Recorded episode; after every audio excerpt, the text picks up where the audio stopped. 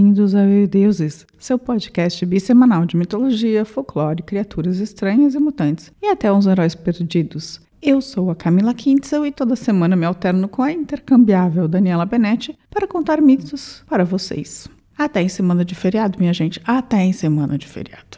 E esta semana eu vou até o norte da América para trazer uma personagem mitolo da mitologia navarro, a deusa Etzanatlehi. Vamos combinar que o nome dessa senhora não é um dos mais fáceis de se falar e eu vou ter que dizer que tem variações ainda piores, do tipo Azaa Nadle. Eu nunca mais vou repetir isso. Outro jeito de chamá-la é a mulher que muda. Então eu vou tentar alternar o apelidinho Estsa com a mulher que muda, combinado? Mas o nome dela mesma é Estsanatlehi. O nome dela é Jennifer. Anota aí se for capaz. Vamos lá. Estsa é uma dessas deusas mais importantes para os povos Navarro e Apache, que são o povo nativo de onde hoje estão os Estados Unidos da América. O Brasil chama Estados Unidos do Brasil. Os Estados Unidos chamam Estados Unidos da América. Não, o Brasil não chama Estados Unidos do Brasil. Ela é uma deusa muito especial e reverenciada porque representa a transformação de tudo que está ao redor. Ela é chamada de mulher que muda porque a sua forma varia no decorrer do ano junto com as estações. Ela nasce a criança na primavera, amadurece no verão, envelhece no outono para morrer no inverno. Assim, ela representa tudo que muda na natureza e a própria terra, que muda no decorrer do tempo. Ela está ligada à fertilidade e também ao milho, que é a base da alimentação desses povos. E eu achei bacana ter uma deusa que está ligada à mudança, à impermanência das coisas, que é visto como um ciclo positivo, né? A gente sempre quer que as coisas não mudem. Hum. Muda, muda. Nossa amiga Estsa também está na base de muitos rituais desses povos, tanto os das meninas ao menstruarem e se tornarem mulheres, os rituais de transição, até os rituais de colheita, nascimento e casamento. Em geral, a presença da mulher que muda nessas cerimônias era referenciada em canções, danças e outras ações ritualísticas, que podiam levar dias. Sim, a mitologia dela também é meio expandida. Tudo que ela vai fazer se repete por várias vezes, tem uma coisa meio circular. Então vai lá e plug, repete, repete, repete.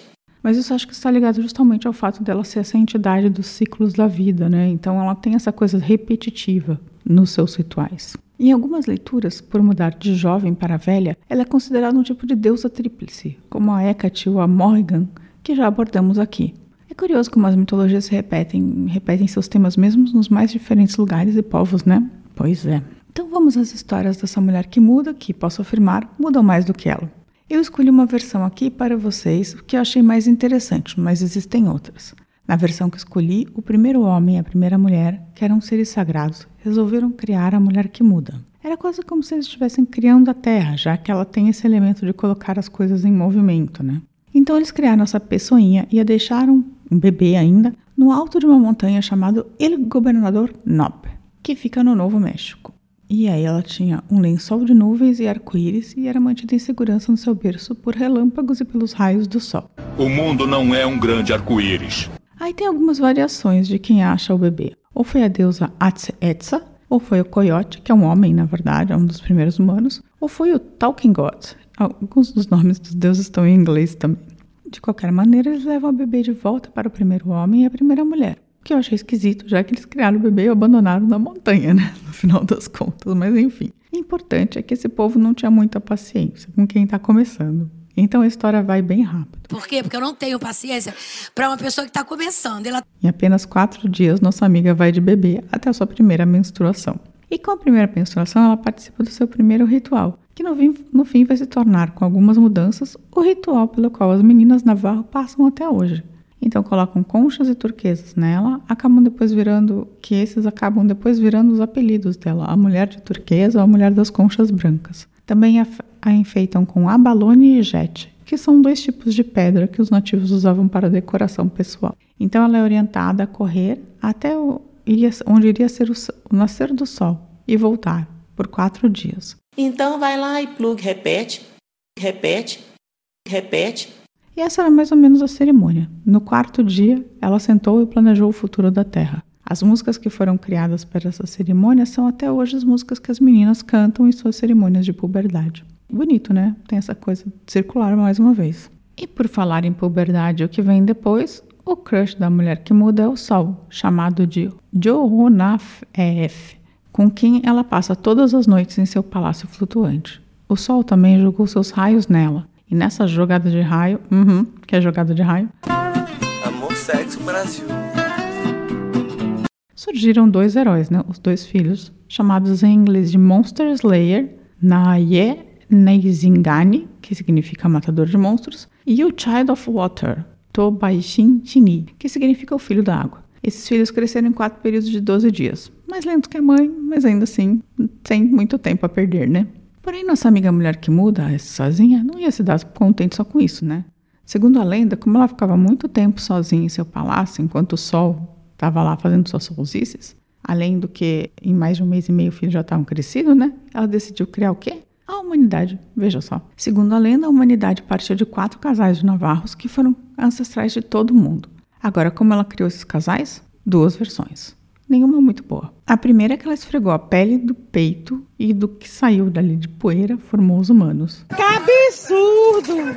Que é mais ou menos como a Parvati criou o Ganesha no hinduísmo também. Outra versão é que ela pegou a pele que não estava mais usando e usou para formar essa galerinha. E cada uma veio um pedaço do corpo dela diferente. Eu acho essa criação de gente por esfol- esfoliação bem esquisita, vou te dizer. Acho bem estranho. Ah, e não contente de criar os navarros, os apaches também, né? Dependendo de, de quem você está ouvindo a lenda, porque é mais ou menos a mulher que, que, que muda, ela tem outros nomes no- para os apaches, mas é a mesma, o mesmo mito, assim. Ela também resolveu criar o milho, que o povo precisava comer. Então temos aí, ela criou nativos americanos e o milho numa tacada só, além de ser essa pessoa que fica mudando durante o ano inteiro. Ei, atenção! A maravilhosa chegou! Ela é babado!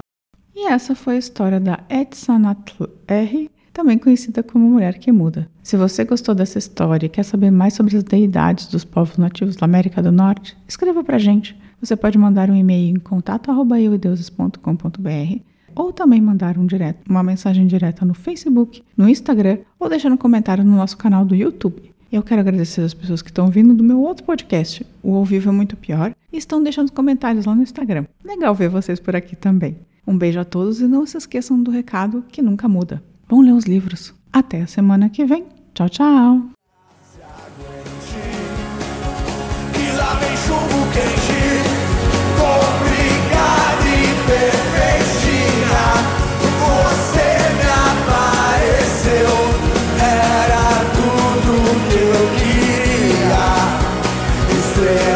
Talk.